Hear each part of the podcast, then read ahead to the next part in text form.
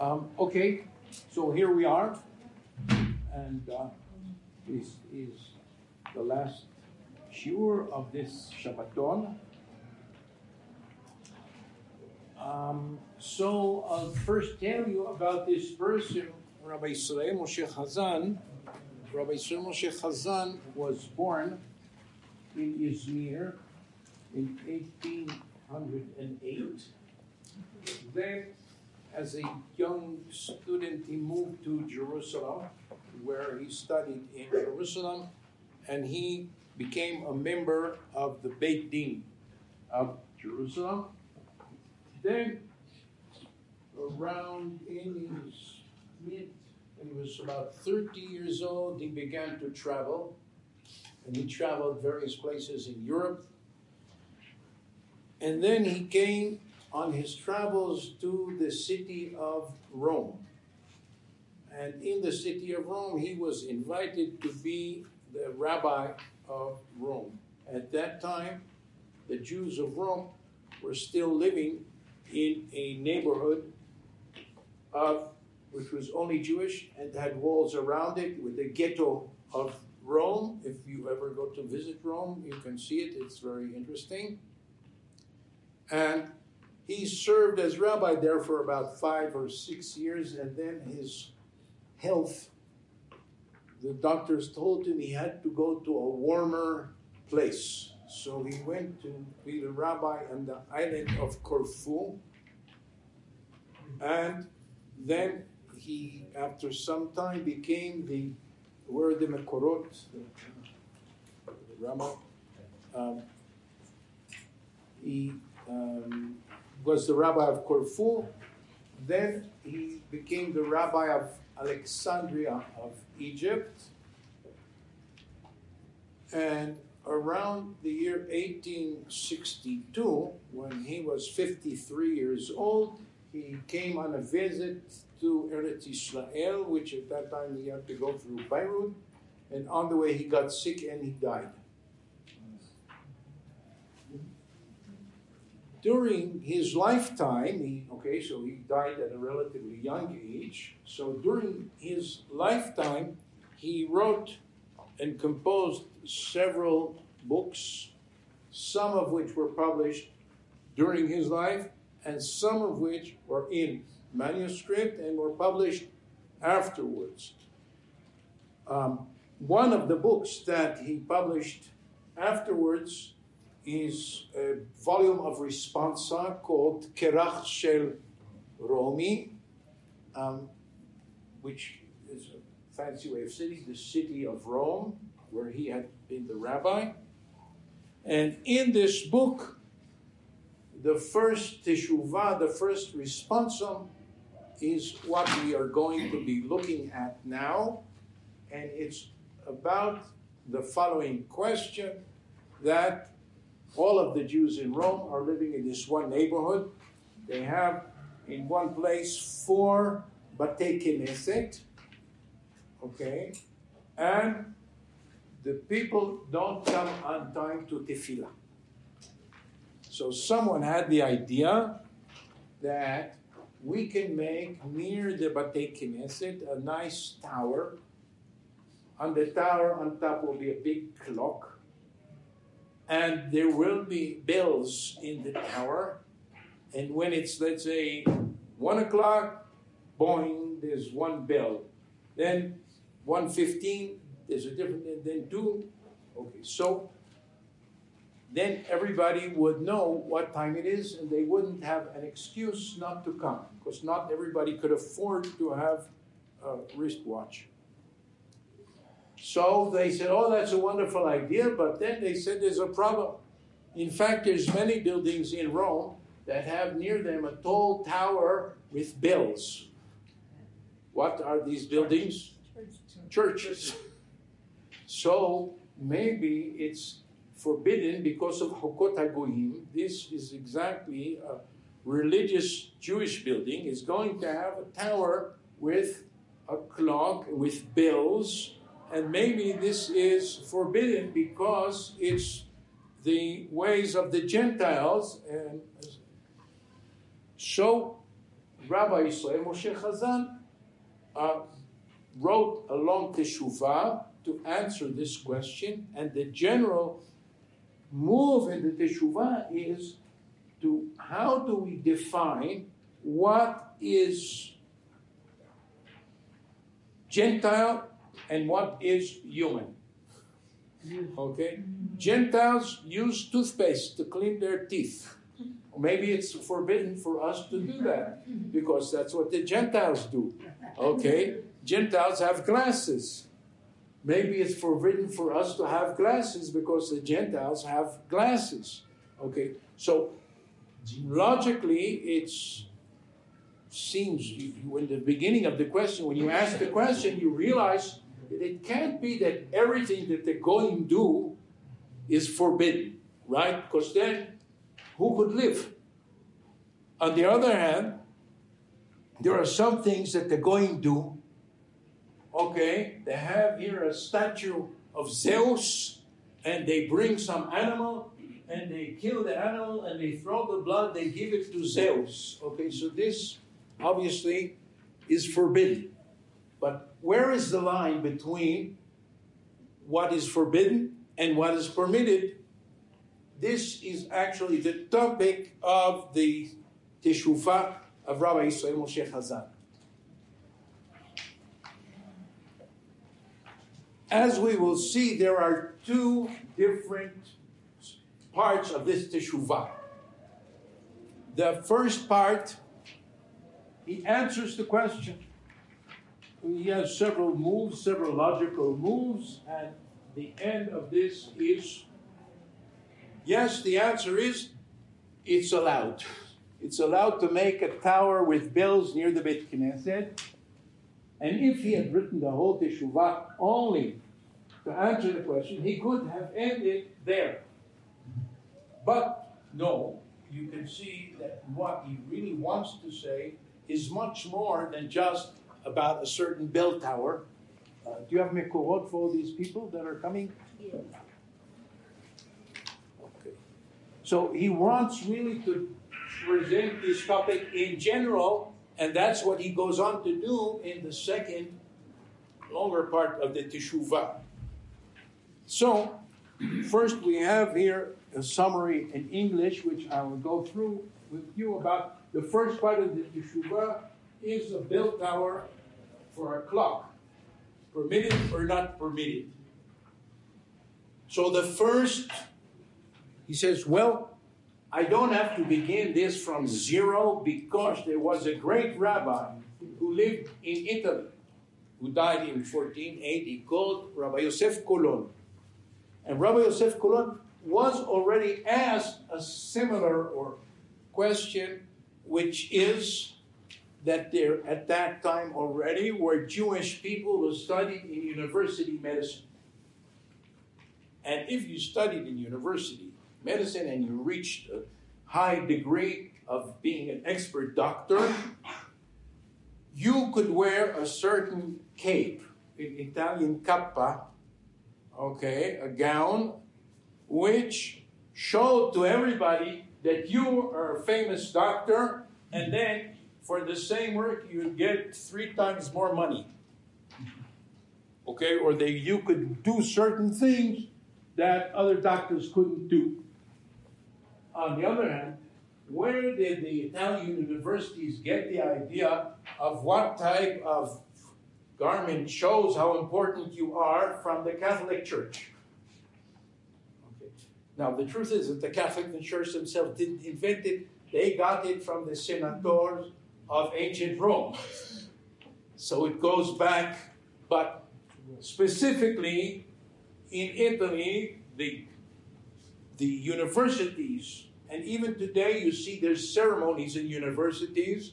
What do they give people wear certain gowns? Who know nobody uses that usually today, and special hats and this. So all of this comes originally from the Middle Ages when the universities copied from the important people of the Catholic Church.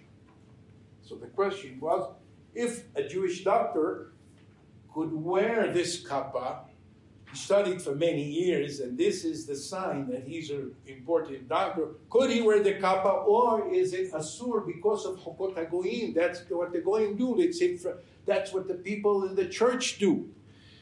So Mahari Colon, Rabbi Yosef Colon, already in 1470 or something, dealt with this question, and he said, okay, his initial move was a very good move. He said, everybody knows that according to the rabbinic tradition, Torah has Hokim and Mishpatim. Maybe anybody here remembers what is the difference between Hok and Mishpat? The logic. Hmm? The logic. The logic, yes. The logic. Which is? The Mishpatim are very logic, and the Hukim are sometimes we don't know exactly why we are doing it. Which, exactly, not sometimes. If we know why it is, then it's Mishpatim. So Hok in the classic case, everybody knows para aduma. You have to do this, you have to do that, you have to do this. You have, why? Why para aduma? Why you have to burn it? Why you have to do it? That's Hok. So Rabbi Yosef Kolon says, okay, Hokot HaGoyim, to be a Hok, first of all, it has to be something that is not rational. You don't understand why this activity will bring this result. But if you understand what the rationale is, it can't be chukot hagoyim. Why? It's already mishpatim. The Torah doesn't forbid mishpatei hagoyim. Uh, so, to be a chok, so the main thing is that it has to be not understandable to the human mind why this specific form of activity is relevant to this result. There's also a second part, which, based on some other thing, which is that if the Goyim do certain things as an expression of their uh, uh, midot ra'ot, the, the, the, the forbidden sexual activities or just to show off how important they are and so on. That's also included in Chukot Goyim. All other activities are not Chukot but they're human. And human activities are not forbidden. So he says, well, first of all, some churches have clocks on their bell towers, but some don't. And when they put a clock on a church, it has nothing to do with the Christian religion, but it's just because they want to have the possibility of people coming to church on time.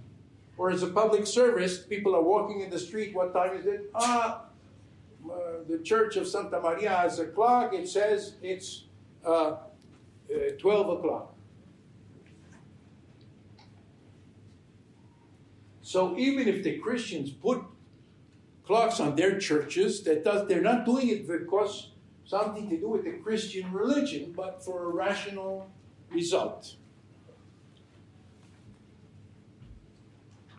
And it also has no sexual activity connected with it or some.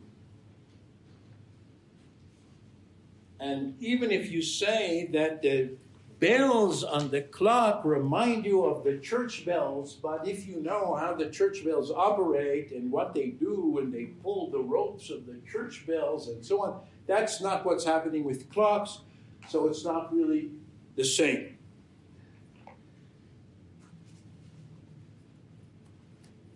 And even if for some reason Jewish people wanted to build near the Beit Knesset a tower that would not have any clocks, but only bells. And they would use it, for instance, to play music. There are certain clocks that's called a carillon. They have many bells, bigger, smaller, and so on. And if you pull them in a certain way, you get music with different notes. Okay, that's not a religious activity. So if you would build a bell tower and have music from the bells to make it pleasant for everybody, that would also be permitted, says Rabbi eh, Israel Moshe Chazan, and then he points out. Excuse me, you, did, you didn't say, uh, s- uh, said what, what said Rab- Rabbi Colon? Eventually says that yes, the person who is wearing this gown is not wearing it in order to imitate the church. Okay, so He's doing he allows it. said He allows it. it. Yeah, he allows it. Sorry, I didn't Yeah. mention it. Okay, he allows it because he said the doctor is wearing this is not going to imitate the church.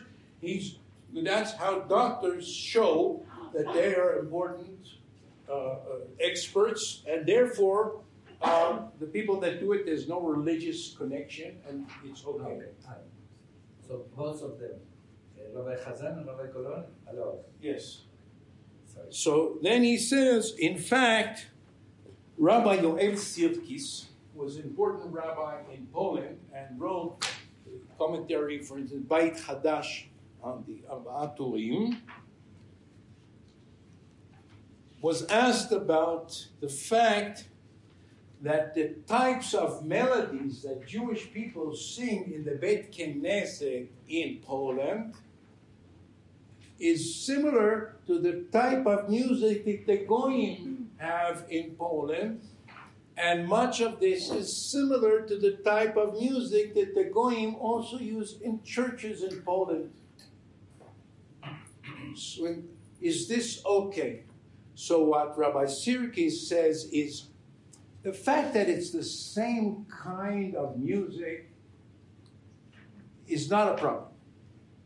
If, however, we were to copy exactly a melody from a church service, that would be a problem.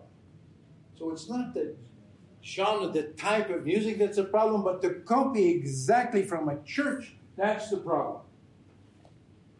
But if these tunes are used by the Goyim, not in church, or not only in church, they sing it around the table, they have dancing, and they play these melodies, then the Jewish people may also use these melodies in Beit Knesset. And it therefore follows that the bells that we want to put in the clock tower is for a rational reason. It's not a religious activity of the Christians. And um, people do it also not davka near churches in public places in Europe. You can see that they build bells, uh, uh, clock tower in the middle of the city in the central square so that people could know what time it is. So the answer is to build such a tower with a clock with bells near the Beit Knesset, mutar. Okay, so you would think that now is ending the tshuva, right? He was asked the question, he answered the question, no. We go to the next page. He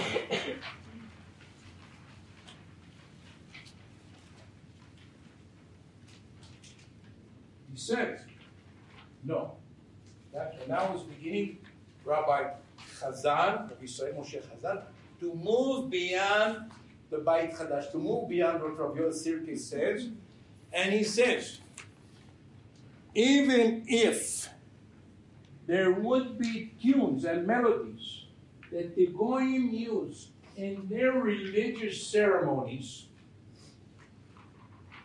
and the Jewish people living in that area would feel that this music has a positive spiritual religious effect, the Jewish people could use exactly those same melodies.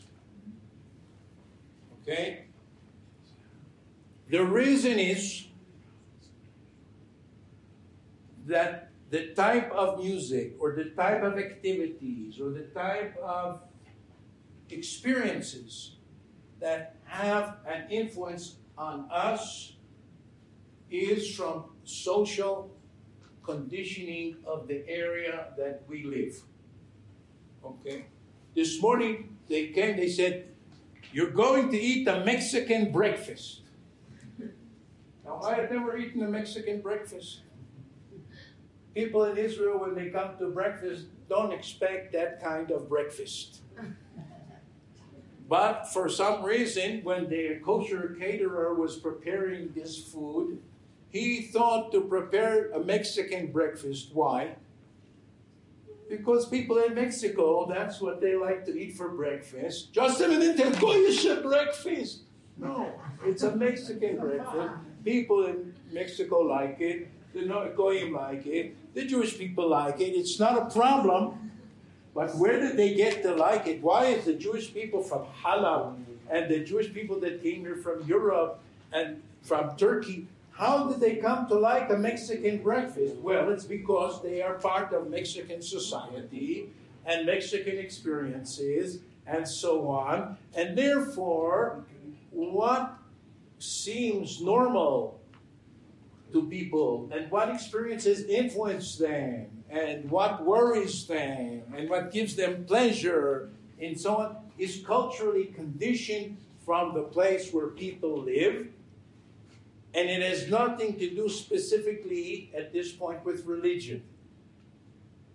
Okay? The type of music that people like to hear is influenced by the place where they live. And so Rab Elio, so Yisrael goes, he said, the same is true of religious music.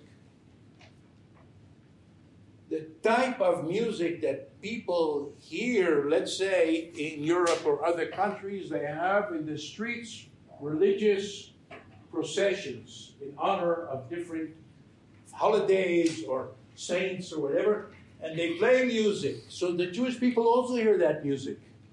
Okay, so it becomes so Rat he goes back. Is there air conditioning here, by the way? Yes. Okay, because I don't want everybody to fall asleep. Let's focus on going.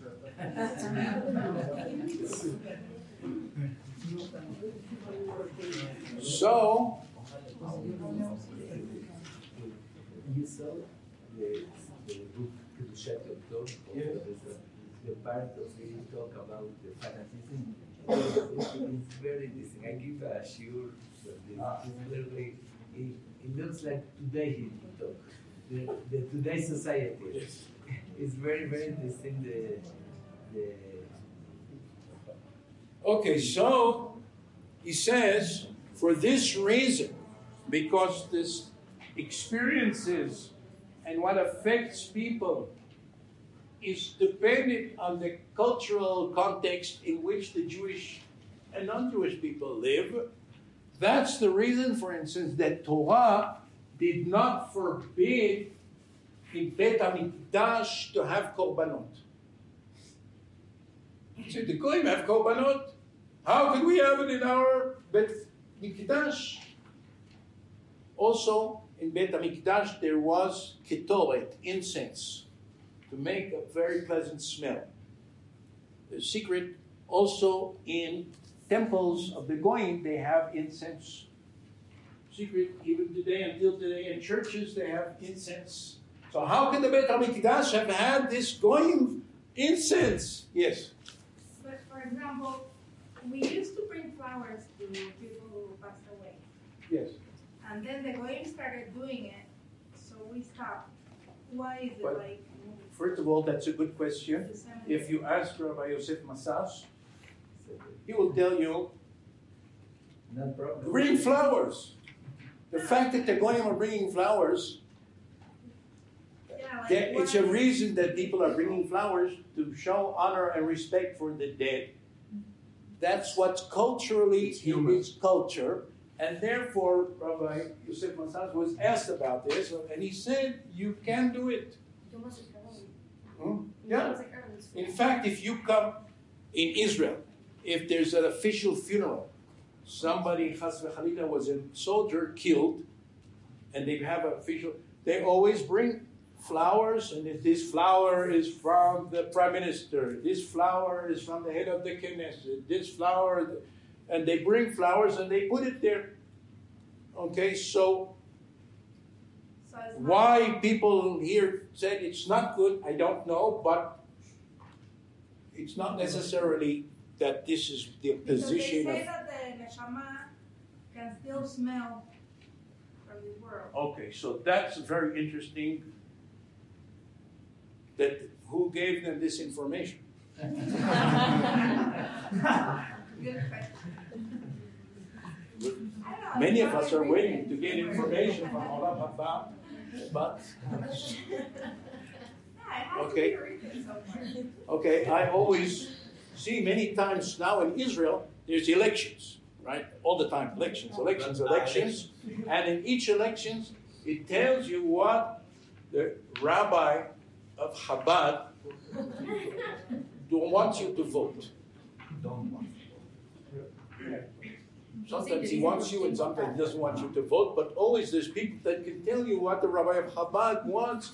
But I think since 1994 or something, what communication do we have with him? Okay. But anyway, so You voted for Bibi? what? Bibi, you voted? Of Chabad, if they voted, Oh, you voted for, for Bibi? I'm not allowed to say who I voted. Political question. Uh, When you said the Rambam says the korbanot is because the goyim uh, uh, uh, has also to do the same, but in, uh, in The. Rambam, it's true. The Rambam says the answer to this question, so his answer is different. What? The Rambam says the answer to this question is that the Jews at that time were so used to korbanot that they would never accept the idea to have prayer without korbanot. And the Rambam says, you know, it's the same as if today we would tell people to have prayer only by meditation. From which you could see that maybe the Rambam thought that prayer by meditation was good, but that people wouldn't accept it. So that's what he says about korbanot. But Rabbi Yisrael Moshe Hazan says no. He says, since in ancient times this was the way that people experienced worshiping God, the Torah wanted to enable people to have that experience according to the cultural context in which they live. When the Rambam. No, if that one, you- okay, depends how you understand said. So he says, he says, and here in uh, Hebrew, I'll read it to you and explain. And the proof of this is that God did not forbid the korbanot, and He didn't forgive giving presents to the Kohanim. And the fact that the Goyim also do this is not a reason for us not to do this. The imken. The fact that the Goyim do things, that itself cannot be a reason for us not to do it. If it works. And here, to my mind, the interesting thing, if it works or not, is not if it works rationally, but if it works on your experience. If something produces a certain type of religious experience, it works. And it's rational to want to have a religious experience that works and good and affects you. And he says here in the where it's more dark here, the original is in colors. וחבטה בעניין המוזיקה, the same thing is true with music. שהוא גוף העבודה. Part of the temple worship was the Leviim were playing music on instruments and singing. It's a part of religious activity. Unishalema parim sefatenu. Now he's using it in a special way. Because we usually say, Nishalma parim sefatenu, by saying the words of prayer, it's as if we're bringing korbanot. But he's talking about singing. He says, singing tunes during the religious service is the same as bringing korbanot. והיא התפילה בהכנעה ובקול נעים, גילה ורעדה יותן להוד והדר בבית אלוהינו. Praying in a beautiful tune that brings good religious feelings is part of the Avodat Hashem. Okay, think how boring Bet Knesset would be if they never ever sang anything. Right? So, um, we heard on Shabbat, the rabbi and the rabbi Choda was singing and leading in different tunes So that's part of the avodah. It would be very boring if only people would um, all the time. So Rabbi Hazan said this is part of the religious experience. And what we want of the religious experience is that it should work. People should feel a good experience. ואם הקול הזה אשר מנגנים בבית תפילתן של אומות העולם, if the tunes that the goyim use in their churches or in their mosques, but here we're talking about Italy. If those tunes, who kol ha'achna'a hanichnas lalev, this is the type of music that affects a person religiously. Lefi mishkal hamusika, according to the tone and levels and tunes of the music. Ulefi ma shehurgal meaning the type of music that the people in that country and time are used to. Okay, if we would start now playing ancient Greek music, maybe it would seem very strange to you. Maybe if people in the time of Bet HaMikdash would hear jazz, it would seem strange to them. Why? Because what music you appreciate and has an effect on you is because of the cultural conditioning that you have from your life experience in the specific place and culture where you live. הלבהכי, without this kind of music, לא ייכון לבב השומעים ולא יתיישב דעתם בתפילתם. This is a part of the tefillah that's important to have such music. היה אמן כי יסופר, can we even believe and think כי בשביל שוטים שקלקלו וקבעו בבית תפילתם נעשר אנחנו בדבר. Can it be that because it is great music, it really works. Now, however, it turns out that the first person that invented this melody invented it for a church service. Can it be that because that idiot believes in Jesus, we can take this wonderful music and use it in our Bet Knesset and really improve our tefillah? Hazan says that's insane. Now, obviously, not everybody agrees that's insane, but that's what he said. I, I, I, can't, it's unbelievable.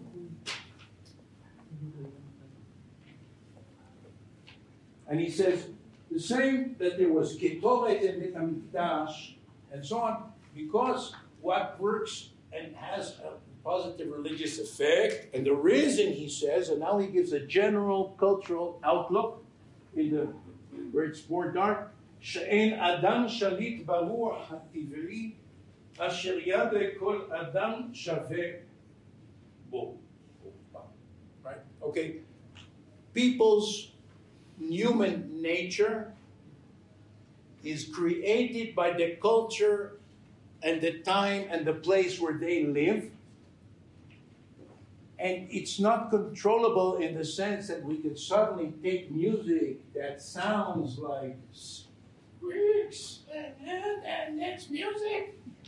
Okay, it could be that in some Aborigine culture in Australia, that's yes music.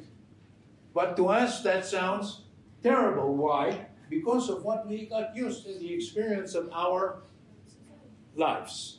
Therefore, says Rabbi Yisrael Moshe Hazan, if music works, then if the fact that the Goyim use it in their church doesn't mean that I can't use it in my Bet Knesset.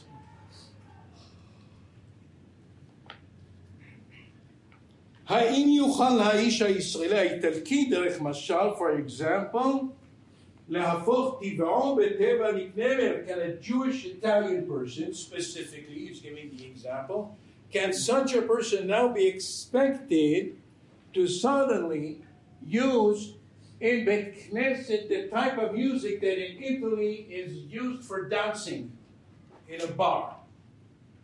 They would think it's very inappropriate for Bet Knesset. What would they think is very appropriate? The type of religious music that they know from Italian culture is used in churches.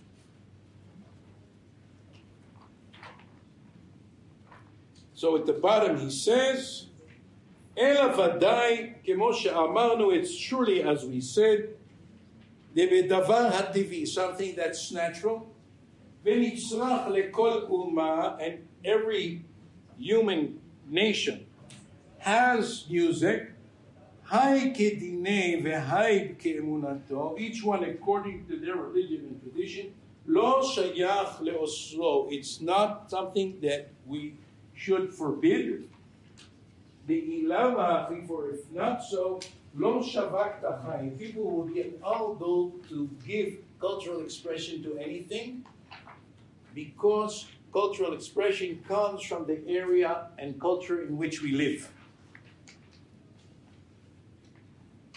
And then he goes on, but what I would like now, the, the next proof that he cites is from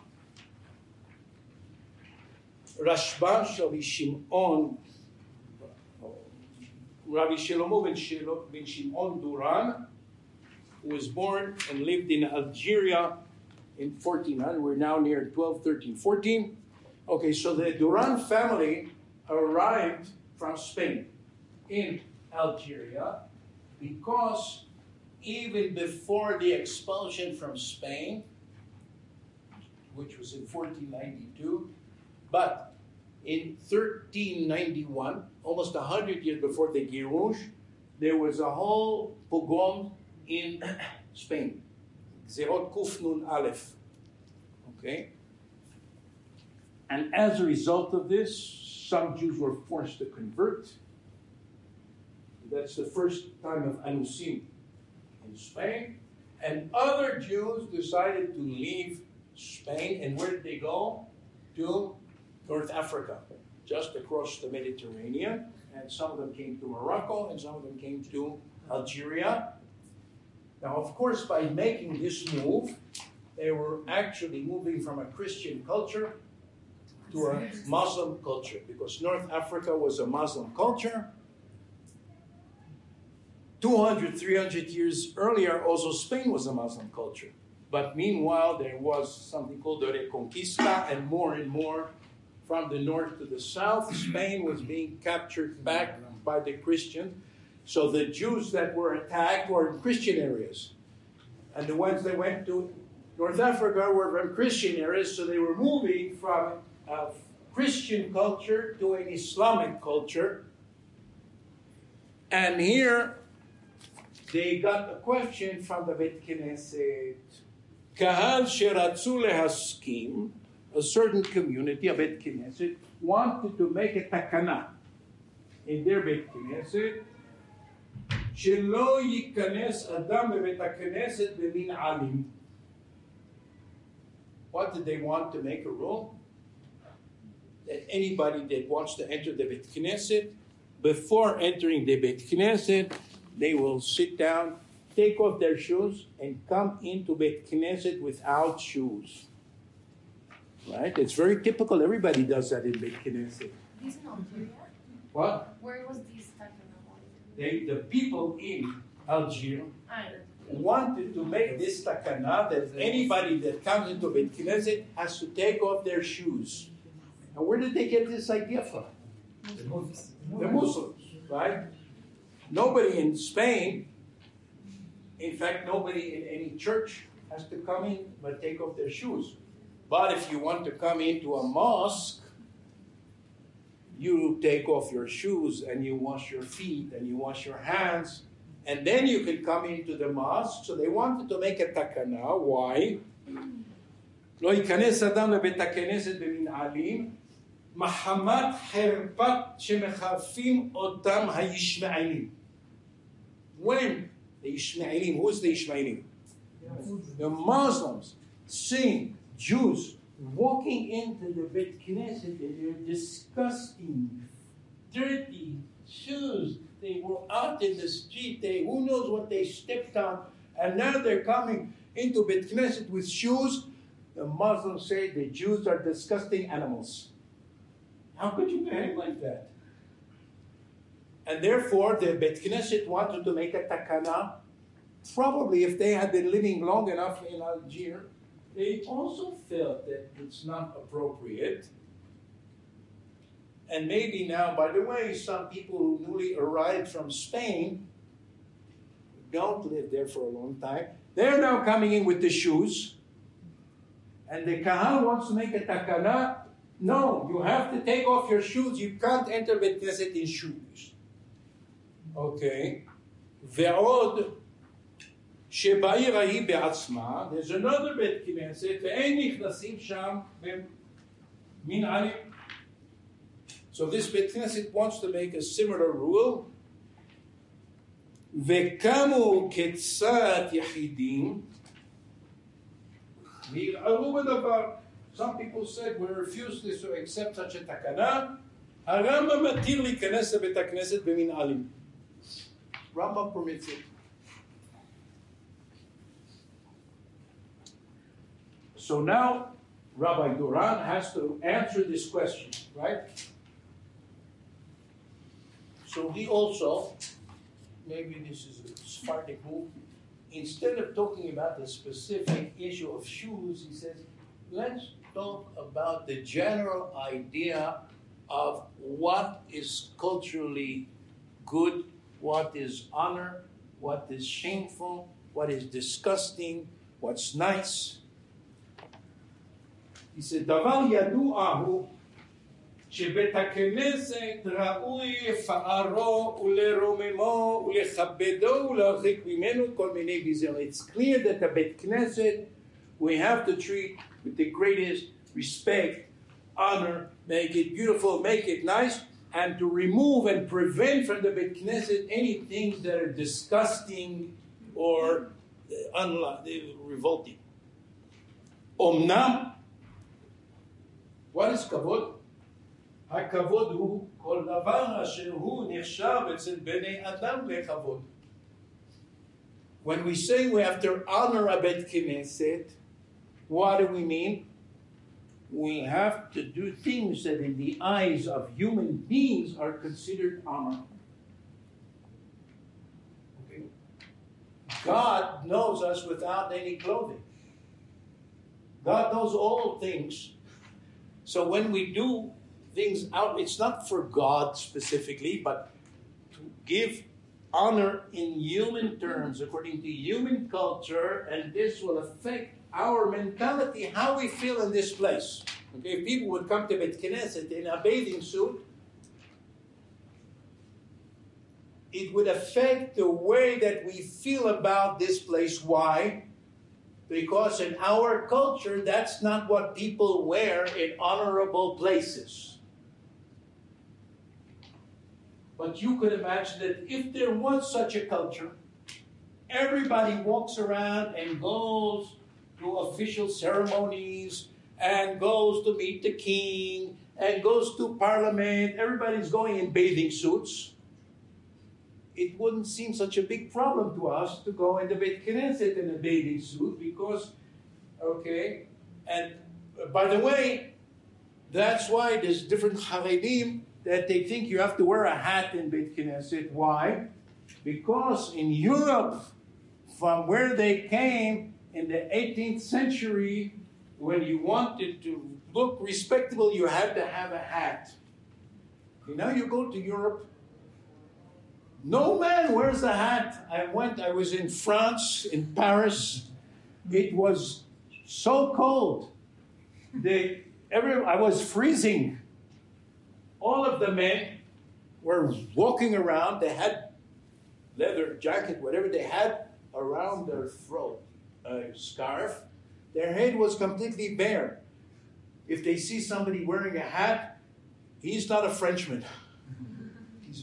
Somebody. So all the Jews that come there, and they wear little hats. Immediately, everybody knows they're not Frenchmen because they, they, they don't wear hats anymore. But where the Haredim came in Eastern Europe 200 years ago, if you wanted to be honorable, you had to wear a hat. So that now is to be honorable in their opinion. But Rav Duran says no. What is honorable, not honorable, respectful, not respectful, this comes from what this culture does. כל דבר אשר הוא נחשב אצל בני האדם כבוד he says, we'll go two lines down. כי אם ילבש אדם בגדים נאים, if probably wears nice clothing, הוא בעיני בני האדם נחשב לכבוד. God knows who you are, whatever clothes you wear. If you are a disgusting person and you treat people like garbage and so on, the fact that you wear very nice clothes doesn't have any impression on God. And if you wear very clothes with holes in them and so on, but you are a tzaddik, God is not worried by that. Who is worried by this? Other human beings. So he says, okay. ויש בגדים, there are some clothes, שאם ילבש אותם אדם במקום אחד הם תפארת, אם ילבשם במקום אחר הם גנאי. The same clothing in one place, in one culture, in one time will be considered very impressive and good, and in a different place, this person, what is he, a clown? He's a clown. How is he dressed like an idiot? But it's the same clothing. What's the depend? Where, in which time, this person is wearing these clothing. והכל לפי המקומות וכפי האדם. Everything goes according to the human situation at that time and place.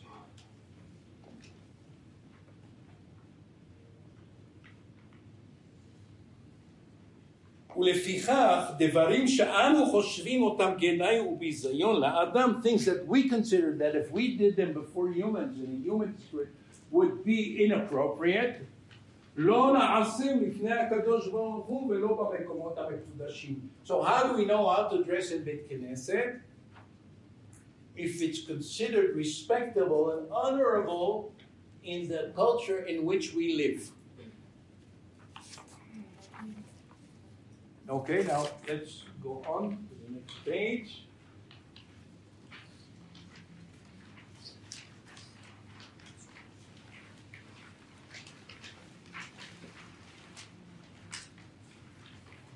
Okay, it said at the top of it, "V'hinei be'aratzot hanotzrim." Now, who is writing all of this?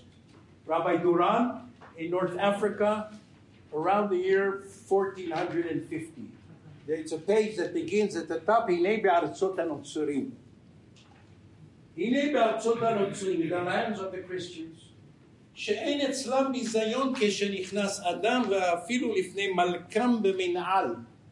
If somebody uh, important person is coming to the palace of the king of Spain. They have wonderful clothing. They march in with the boots that they were wearing just as they got off their horse. No problem. That's good. The king liked this. This is his supporter from with these boots and this clothing. Good. It's not bizayon. אם ניכנס כן, אם, אם נכנס כן בבית הכנסת שבעירם אינו ביזיון. Because in Spain you could go even to the palace of the king with your shoes that you just came from the street, no problem. Same you could do in a בית כנסת. ובארצות אלו, meaning North Africa, which is what? Islamic. שהוא ביזיון להיכנס לפני גדוליהם וכל שכן לפני מלכם במנהל. If you would come to visit the chief mayor of Algiers, and you would walk into his house, which by the way has very expensive carpets on the floor, for the reason that you're supposed to be without you, and you would walk in in shoes, bye bye, They'll get rid of you. This you're so dishonoring this important person. Kalvahomer, if you go to the king of Algeria. So it said, therefore, בארצות אלו, where it's a bizayon to go to the important people, enter their house with shoes, אסור להיכנס בעירם לבית הכנסת במנעל. It's not allowed to go into the בית כנסת wearing shoes. משום קל וחומר. What's the קל וחומר? If you wouldn't do this to a human king or a human dignitary, kal vachomer, that you're not going to do it to God. Now, what does God think about all of this? He says, That's your problem. You, I, I agree that you should come to Bet Knesset in an honorable way, but that's your way of showing respect. Okay. Your way of showing respect, where do you get it from? From the culture in which you live. Okay. אם כן, in the dark area, בארצות הנוצרים, שעולים עד המיטה בסנדלים. People come to their house, they enter into the living room, they enter this, they get to their bed. Now, hopefully, they take off their shoes. But the rest of the time, they walk around their house with shoes, just like those shoes 10 minutes ago were walking on the street. Yes, that's what they do in Arzot HaNotzrim. That's what they do in this. So, they do it also in Bet Knesset. בארצות הנוצרים שעולים עד המיטה בסנדלים מותר להיכנס בית הכנסת שבעירם בסנדלים אבל but בארצות אלו, the Islamic countries, שמקפידים, they have a very harsh attitude, להיכנס בביתם במנהלים, they wouldn't go in their house in shoes. Okay, I know a certain professor, now passed away in Israel, and he had spent many years studying Japanese culture. Anybody that visited his house in Jerusalem had to take off their shoes because The Orient, the. the whole- also the Orient, the Far East, they have the same idea, which, if you think about it, is not very foolish, right? But it would, we don't do it. Well, many of us don't do it. In my house, I come in in shoes, but it's reasonable to change, not to walk in shoes in your house. And בארצות אלו שמקפידים להיכנס בביתם בסנדלים, they won't go into their house with shoes, אסור להיכנס בבית הכנסת בסנדלים. And now he says, well, but maybe somebody will say, you know what? Haha, I do go into my house with shoes. He said, you are a dirty slob. You, in your disgusting activity, can't decide what's good for the Bet Knesset. ואין הדבר תלוי במה שעושה האדם בביתו, אלא במה שמקפידים בבני האדם. What is accepted, the general culture, as appropriate or not. שאם הוא מזוהם בביתו ונכנס בסנדלים, if he is a dirty, filthy person and goes into his house with shoes, אין ראוי לזהם בית אלוהינו. That doesn't give him the right to now come in shoes to the Bet Knesset in an Islamic country where everybody has different cultural views about this. על כן טוב הדבר אשר רצו לעשות, להסיר חרפת האומה אשר חרפונו. In addition to all of this, the fact that when we go into the Knesset, the goyim, look at us and saying those Jews are disgusting. This itself is like a Chillul Hashem. And we should also take that into account when we decide how to behave in Beit Knesset. And then he offers a very general statement in the next thing in the Alma, we can learn from all of this. Shehadin משתנה בזה כפי מנהג המקומות. הלכה changes what you can or cannot do בית כנסת, הלכה changes, הדין משתנה כפי מנהג המקומות במה שחושבים אותו גנאי או במה שחושבים אותו כבוד. So now, Rabbi Chazal says, okay, what could we learn from this about our times?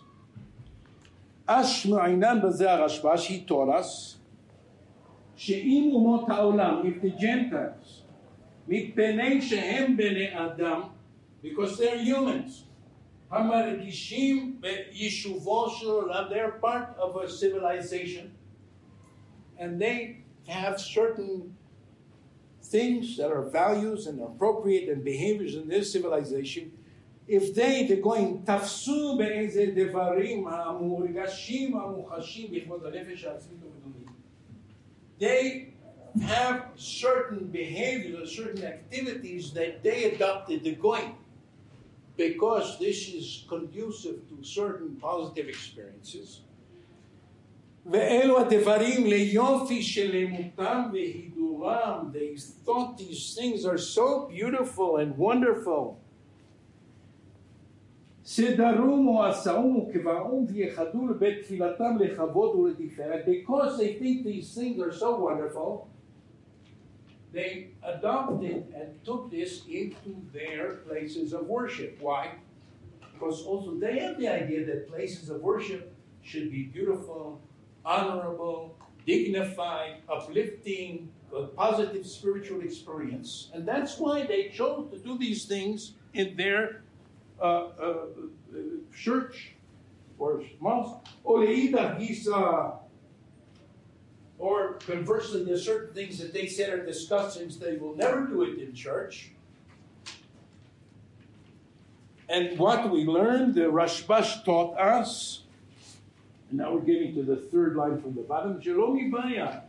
It's not a problem. Ima Israelim, the Jewish people, קירבו המכובדים בבית הכנסת וריחקו ממנו המבוזים, כי דמות אומות העולם, דאינם אומרים משום ובחוקותיהם. First of all, if Jewish people who have, they're living in the same country, they have the same feeling about what's dignified, what's respectable, what's spiritually uplifting, and therefore they do in their Beit Knesset what the Goyim are doing in their churches, that's fine. That's not Hokot HaGoyim. Because we're not doing it because of some stupid reason that we don't know. We're doing it for honor and to give respect to God and to have a good religious experience. He says, but even more. Okay, he says, because why? מיישובו של עולם גמרינן ולא When we choose certain activities we think they're honorable, and the goyim think they're honorable, we're not doing it to copy the goyim. We're doing it to be what's honorable in this culture. Because the world doesn't divide automatically, this is Goyim and this is Jewish. First of all, it begins that we're all human beings. We're all human beings, and therefore many activities and many experiences and many thoughts and many cultural ways of behavior. Why are we doing this? Why are the people in Mexico eating salsa? Of course, they're human beings. They don't want to copy the church, the Christians. Okay, they're human beings. That's why they're doing it. That's why we're doing it. אנחנו בני, גם אנחנו בני אדם. המרגישים ובוחרים בטוב. We choose what's good and we like it. לפי רוב דעות בני תבל, according to what's widely accepted in human culture. או בהרגל יושבי המדינה, or according to what is part of the useful and normal activity in this culture. Ish. Everyone does, and except we do it because we're part of that culture. And therefore, he says, and he says, okay, so if we automatically would do things in the Knesset, which is the same that the Goyim are doing in their churches or mosques, and we didn't copy it from the church, but we took it because they're human beings, we're human beings, so that's what we do. He said, that's fine. But then he moves one further and he says, אדרבה, here it is again dark, מחויבים אנחנו להידמות עליהן ולפאר ולרומם כנסיותינו מנהר בתי כנסת כמוהם בכל מיני דברים המורגשים בכבוד הנפש, יהיו עצמיים ומדומים. We, if we didn't know about it until now, we didn't know about it until now, but we saw now that in the church, the chairs are made from very beautiful wood and very soft cushions with a very nice dark red color. Now, until now, we didn't know about that. But now we saw in some magazine or some book of architecture this is the beautiful chairs that they have in the church. And we look at it, we see it's really very beautiful. So I said, Adrabah, make a copy of those chairs and put it in the Bet Knesset, and everybody in the Bet Knesset will now feel that they're like in a palace of God. And the fact that you learned about it by looking in photos of the church, you're allowed to do that. You're, as long as it's not something that you can claim is specifically connected to the ideals of Christian worship. Okay, so if there would be in the Christian Bible that Jesus was sitting on a red chair of this shape, and therefore all churches have to have this to remind us of the blood of Jesus, and that's why it's red. Oh, so that's a problem. Because that they're doing it specifically in a way to imitate and something that in the Christian religion is a source of their theology. But the fact is that it's not the case. You see in different churches that they have different. This is this is a Rococo church. This is a Renaissance church. This is a what? Of course, they have different architectural styles, which are not connected with their, their Christian. But it had to do at that time and place what was considered very advanced and honorable. And therefore, if you go, by the way, to different places in Europe, you see Bate Knesset that were built in the end of the 19th century when Jews were now allowed. Big, beautiful buildings with stonework and stained glass windows, and uh, they, they called it the Moorish style. What does it mean, Moorish style? That's how the architects imagined in Spain they did, but it's not the Jewish people in Spain that did that. It was the Arabs or the Christians in Spain that did that. So they imported this to the Bate Knesset. And many Bate Knesset around the world, you look at their architectural style, and so on, you see that it's affected by what is considered, or what's considered when they built the Beit Knesset, something very attractive and respectable. So what's the difference between that and the logic that you said when you started the class of the logic, the logic that Rambam uh, said to the Korbanot? Okay, Rambam said, uh, what's the logic that Rambam said to the Korbanot that we did the Korbanot when the Bet Knesset was Bet HaMikdash, yes. Bet HaMikdash, uh, because the Goyim uh, also ha- has that custom.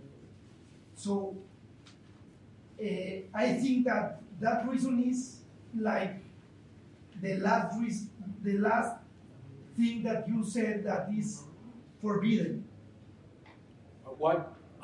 Why? is forbidden. Why? Because uh, it's a goy custom because uh. Oh, so the question is Is bringing korban avodah zarah? Is bringing wine and pouring wine nisuch avodah zarah? The answer is to who are you doing it? If you are doing it in Bet HaMikdash to Hashem Elohei Israel, then it's not avodah zarah. If you're bringing a korban to Kadosh Baruch Hu, it's not avodah zarah. That's what Torah says you have to do it. If you would take the same form of worship, but now you would do it to Aphrodite or to Baal, then it's avodah zarah. So the activity itself is not avodah zarah unless you say to who are you doing it. The same activity could be avodah zarah or not, and that's what the Torah tells us. Yes, bring korbanot to Hashem.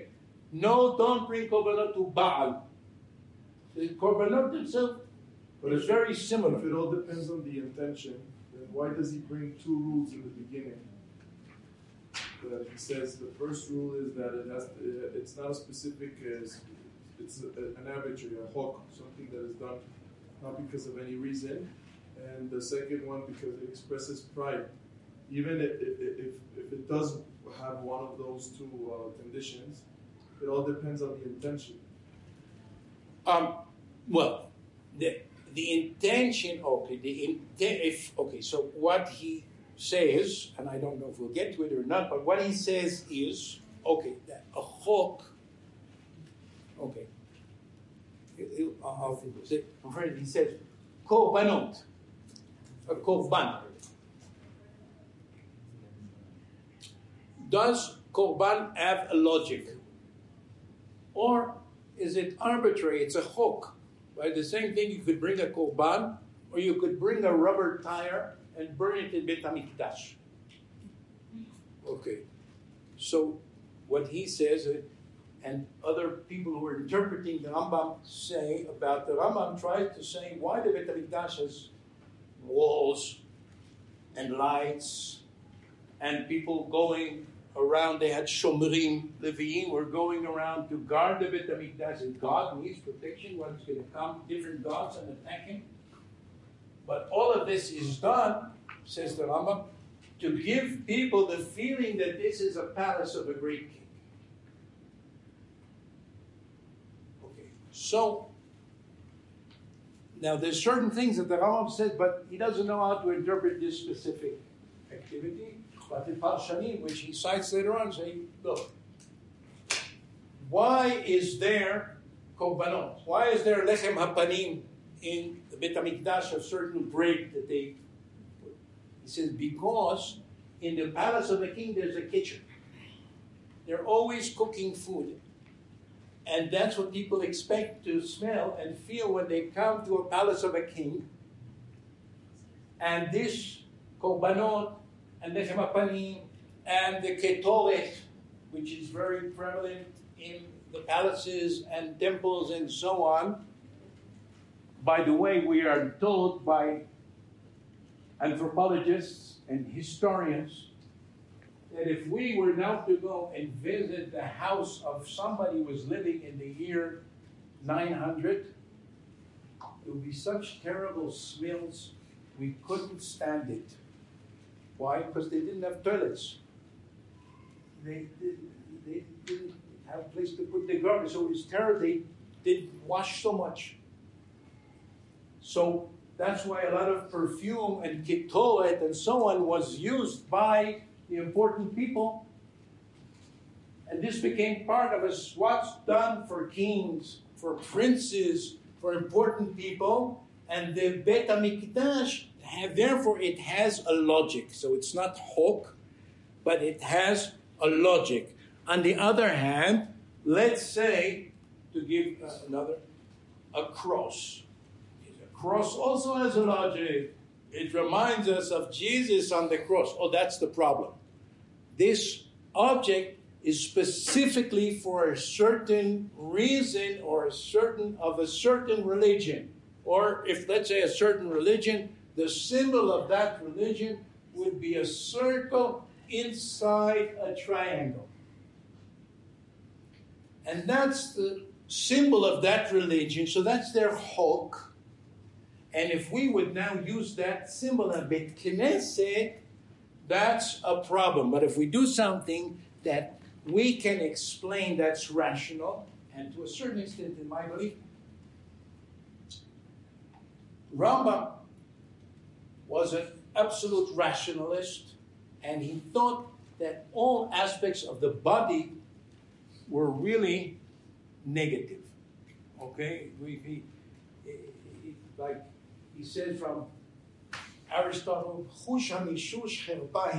the fact that we have a sense of feel and the body and this, it's really disgusting because what's really spiritual is not physical. But Rabbi Yisrael Moshe Hazan doesn't hold that because he's living in Italy in the 19th century, so he's affected by the ideas of culture and human culture, and they so He says, no. It- rationality is also what expresses and reflects human life and experience in all ways eating, drinking, reading books, listening to music, going to beautiful places with plants and smelling good smells and so on. These are physical experiences, but they are part of the what affects the human being culturally, and therefore this is also not hok. It's not a rational philosophical activity, but it's an experience that's a human experience which causes human responses and activities. Okay, now let's see, I would like to go on.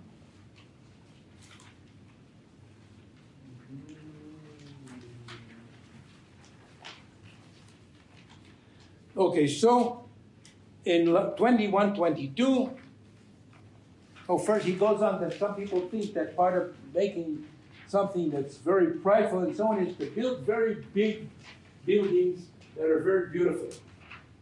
Okay, which uh, apparently comes from the. Okay, you know, there's a, a type of structure called basilica. Basilica originally was not a place of worship. The main public buildings in a Greek or Roman city were basilica. Basil, I think, means a king, right? And basilica is a kingly place, a prince, and the main public buildings were constructed in this manner. Later on, especially in cultures that came from the Roman Empire, Christian churches were constructed in the same architectural form as basilica. But originally, this form is not a Christian form, and the Christian did it for the same reason that they put beautiful wooden chairs and whatever that people should feel this is the place of a king. And therefore, the announce after all of this discussion, Rabbi Yisrael Moshe Hazan says, livnot binyan mefoar. If we make a beautiful, blend, splendid building, או לקבוע כלים נעים ומנורות מפוארות וכלי השעות מתוקנות ומפובחות. We will have beautiful furniture, beautiful decoration, beautiful bell towers with clocks. ולנגן בניגונים מוכנעים ונאותים לפי מצב המדינה ומה שהורגלו כל יושבי עליה, ישראלים ואומות העולם. Also the type of music and type of that is done in the culture that the Jews live to take those things that in that culture are considered beautiful, honorable, uplifting, wonderful experiences and to bring them into Beit Knesset. בזה ודאי יד כל אדם שווה ישראלים ואומות העולם. This is something that's human and is equal to the Jews and non-Jews that live in this culture at this time and place. וכל אחד קובע בית תפילתו. Everyone takes his place of worship ועובד ועובד עבודת וקבלת אבותיו, they conduct the services according to their own religion that they received from their fathers, בכל האמצעים הנזכרים לאל וכיוצא בהם. And they use in their services the same beauty and dignity and whatever that other people use, but it's their religion and their service. It's separate. כל חד בדיני. רצוני לומר, כל אומה ואומה מיישובו של העולם ומטבע המדינה שנדלו בה כגמרי. The people in each country, what is beautiful music, what is a spiritually uplifting activity, what is a beautiful furniture, beautiful building, which is very honorable.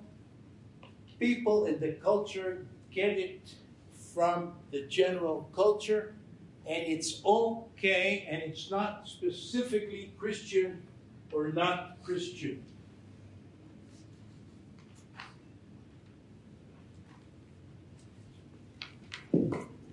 Okay, and then he says,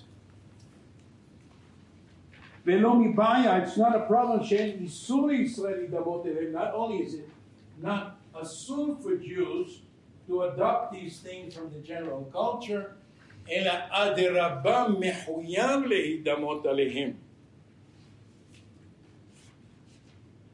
We should take all of these beautiful things into our בית כנסת que to make our places of worship as beautiful and uplifting and honorable as possible. Yes, please. What happens if, for example, the church does have indeed a reason for doing something that is religious, but we can copy it because we are worshiping the same God. For example, the ceiling, they construct it very high so that you remind yourself that God is Okay. And then can we adopt that? Because there is a religion. a Okay, so Rabbi. Israel Moshe Hazan would think that's a very good idea. If it really works. If it And works, people that come into the Knesset, oh, it's such a giant thing. We are here on the earth.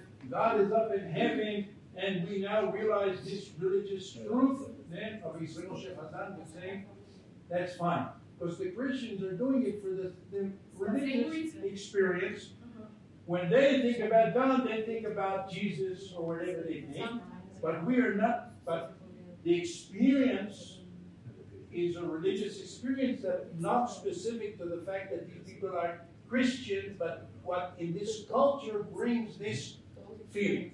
The, the question is, what would he prohibit? What does he consider a hok? Because everything you can give a rationale. First of all, we'll see, but that's the direction that he's moving. Um,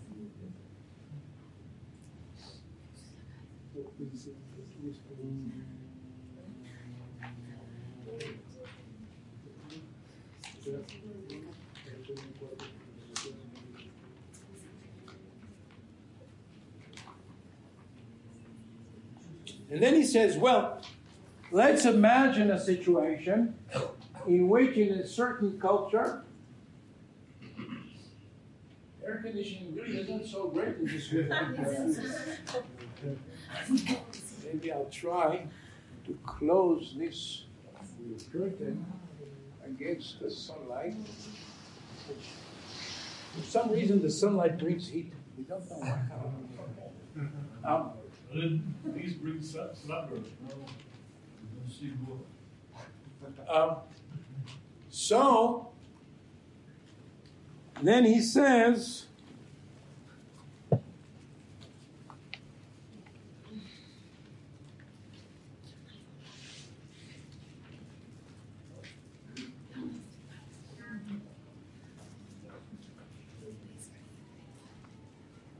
Me'ata. Let's look in the middle of this page. Me'ata. Now that God has told us about all of this, what does it mean God has told us? Meaning we have thought about the matter and checked the sources and checked human reality, and we realize now that that's what's okay according to Torah.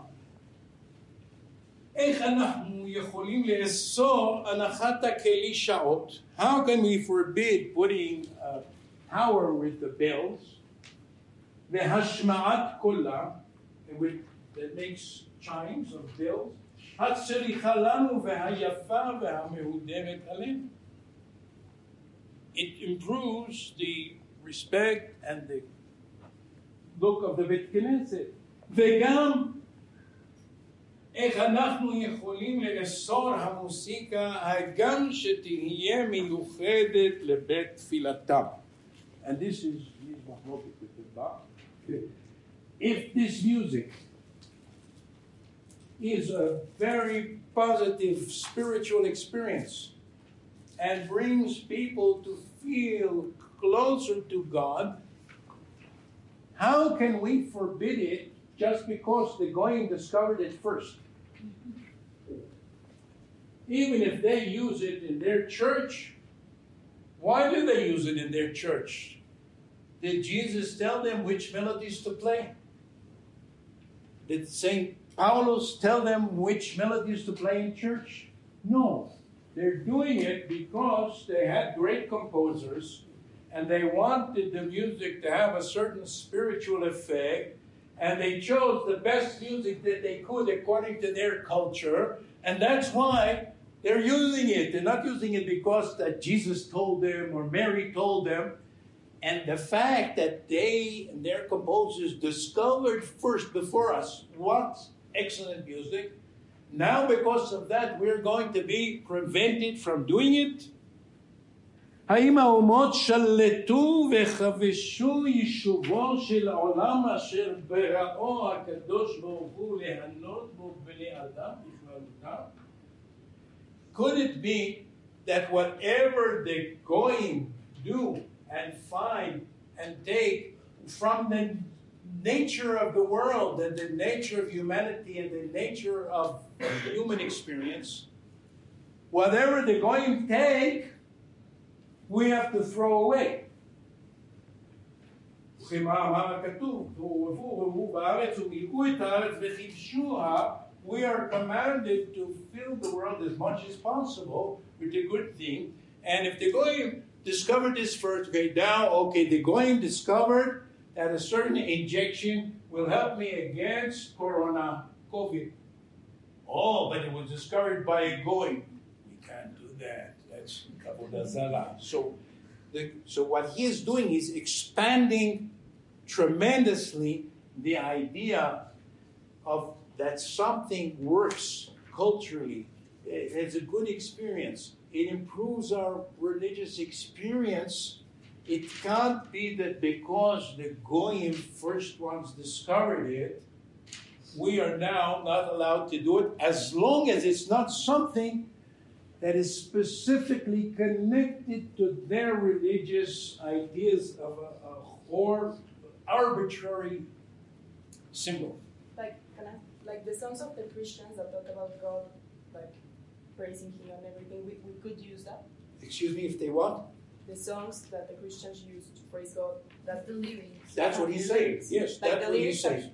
Let's say for some reason there would be a music that works. No, no, no. Not the words, not the words. Not the Not the words. words, Not the word, but the music. And if we If the would if the discover that this music works and people now feel involved religiously and so on. Mm-hmm. Okay, so now just a minute. I want to make clear. No, words can also be used. Yeah, if they if, If they, don't talk mention Jesus or something. Jesus, yeah. Well, first of all, there are many similarities, for instance, between, I'm told, I didn't research it, between Kaddish and Kedusha and Hashem Yimloch Olam Va'ed, Hashem Melech, Hashem Malach, Hashem Yimloch Olam Va'ed, Kadosh, Kadosh, Kadosh, Hashem Tzvaot, and so on. Many of these phrases are used also in the Christian service. Hallelujah. Huh? Hallelujah. Oh, we can't say it. Christians say it, we can't say it. Um, so it could be, yes, we have to check specifically now. Um, it would be interesting to check to what extent there was over the ages some kind of interaction with this, but he's now speaking about music. He's now speaking about music. Okay. A Amen. They talk for us. Amen. They say No, for the amen. church. Amen. Right?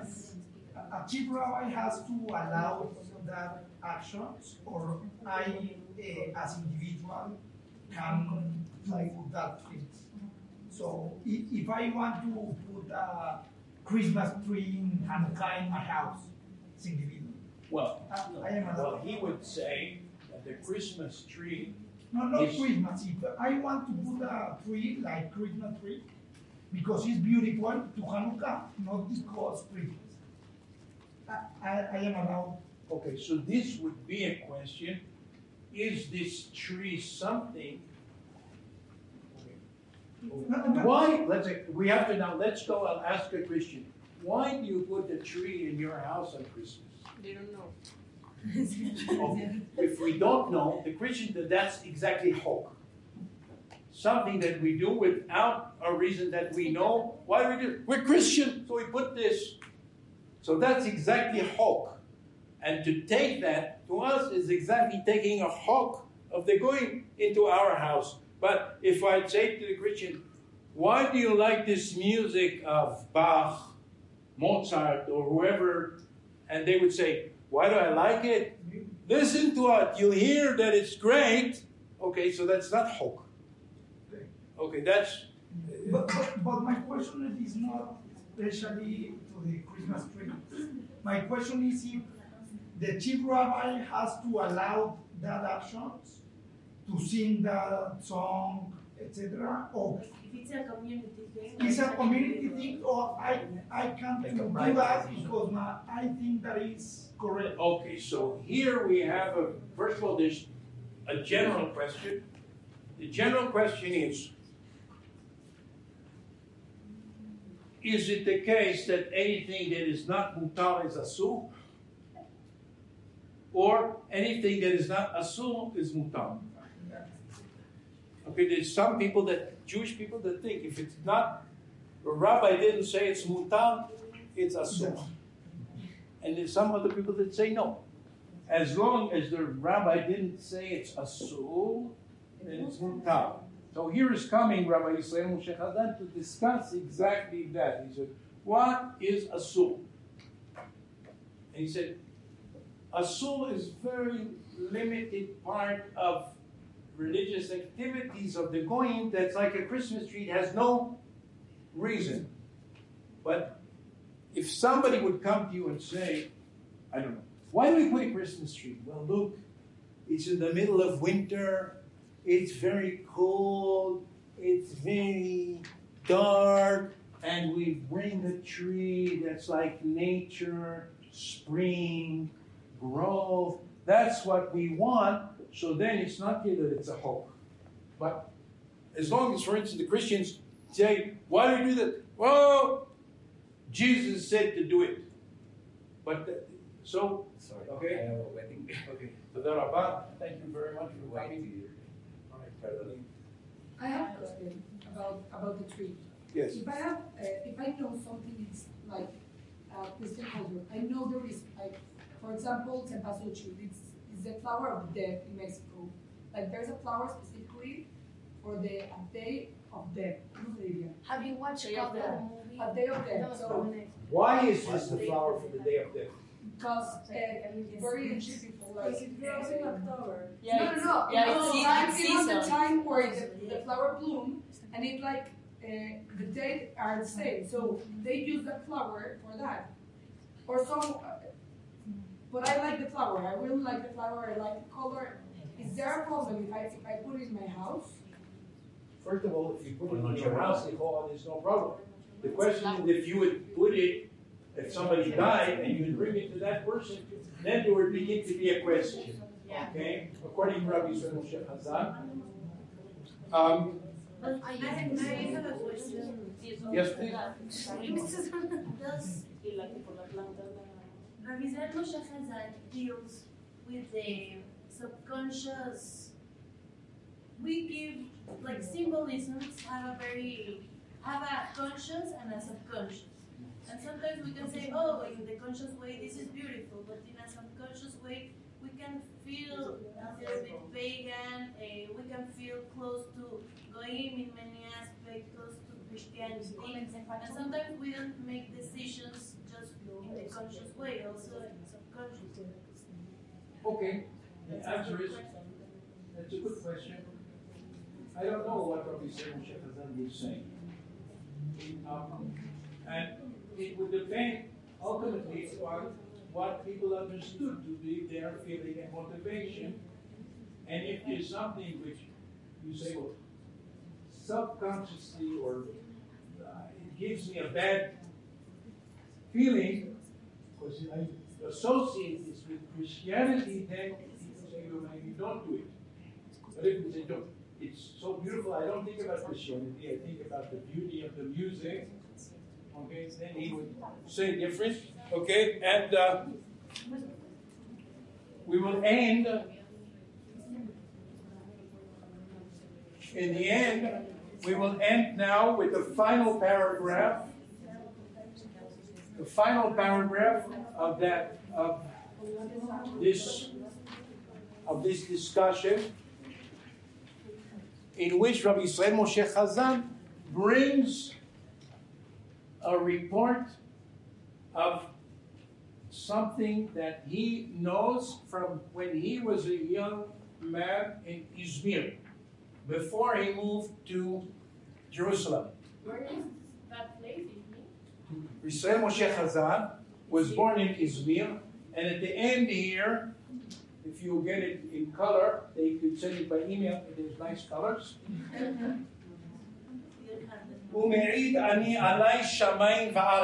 I would like heaven and earth to bring witness to the truth of what I'm now going to say. שבהיותי בעיר גדולה של חכמים ושל סופרים סמירנה, meaning Izmir, לכוננה עליון, I was there, it's a great city of חכמים and סופרים.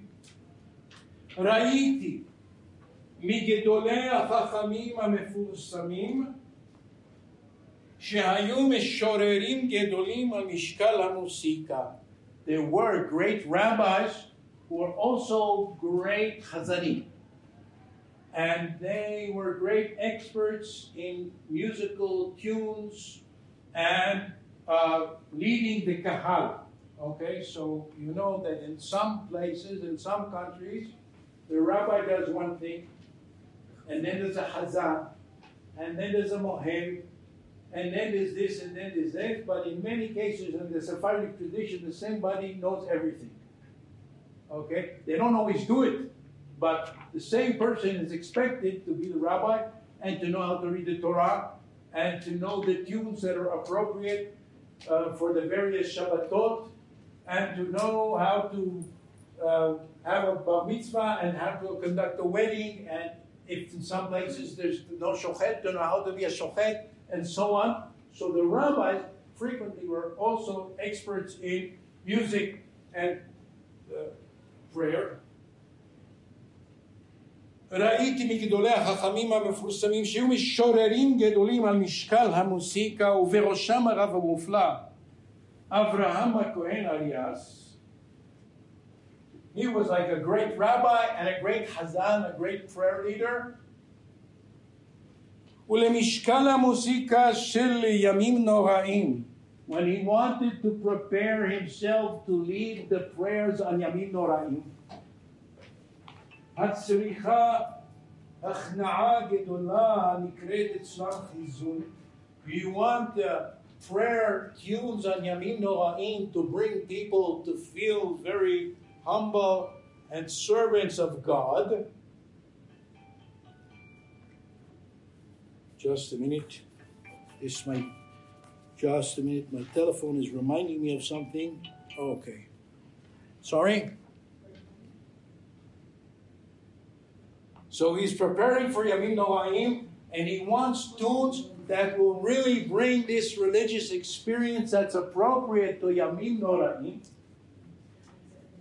היו הולכים בכנסיות הנוצריים מאחורי הפרגוד בימי חגם. He wouldn't write this, you would never believe it. He said, The great Hazanim, the great rabbis of Izmir, when they wanted to prepare tunes for the Beit Knesset for Yamim Noraim, would sneak into the churches. Hagam, on the holidays of the churches, okay, when the services were going on, so they would hear the music that was being used in those churches. By the way, it was Greek Orthodox churches because that's in Izmir, in Turkey. היו הולכים בכנסיות הנוצרים מאחורי הפרגוד בימי חגם להתלמד מהם, to learn from them. אותו הקול המוכנע, the way of musical expression, המשבר הלב, that causes the person's heart to become humble before God. והיו מסדרים מאותם הקולות from those music that they heard in the churches, they would arrange קדישים וקדושות דבר פלא. It was unbelievably wonderful and beautiful what the Hazanim in Izmir were able and Yamim Noraim to bring a wonderful experience in the Beit Knesset. How? Because they had done homework and gone and listened to what's happening in the churches. Uh, this actual experience that really happened in real life,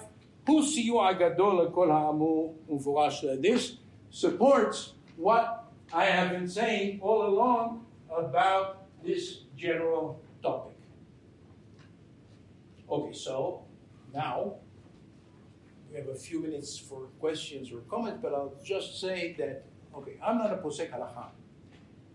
I'm not telling you, everybody now, to go to church and listen. Okay. But what I'm trying to show, this is an example of a great Sephardic rabbi who, first of all, thinks that in general, we can judge most cultural activities as human cultural activities, even if it's not done by Jews, the people are not doing it specifically because it has to do with the ideas and values of the Christian religion, or the Muslim religion, or the Hindu religion. They're doing it because they're human beings. They have experiences, certain things are attractive, certain things are disgusting, certain things are nice, certain things are beautiful, certain things not. And they're doing this as human beings.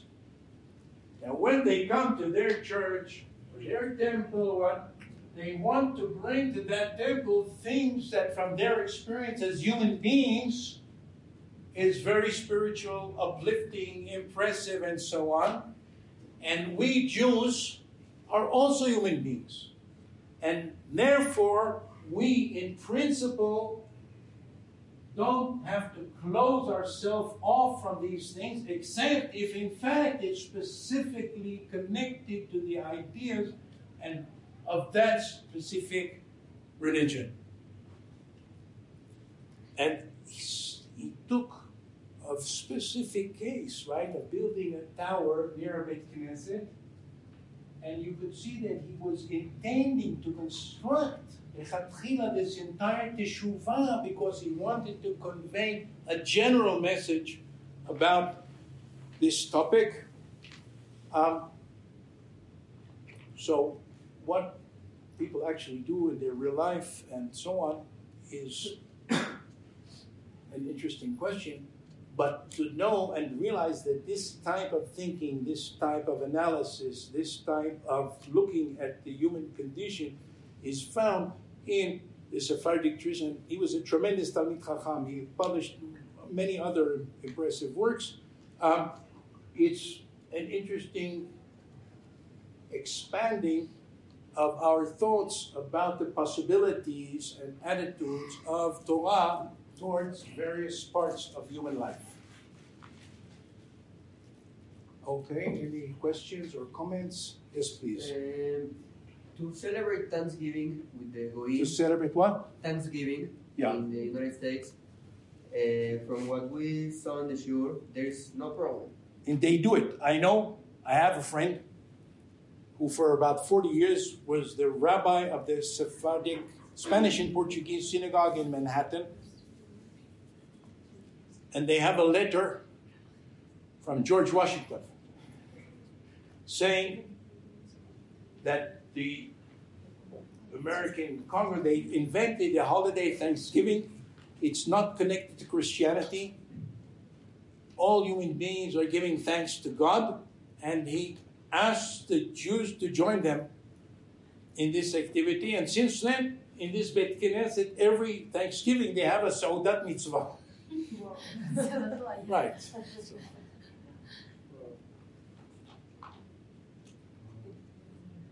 אוקיי, תודה רבה. And uh, I want to thank Ibn Sefarat for inviting me. I think that you're doing a very important activity, and I wish you much success in the future. More and more people should hear about this and become participating in the activity.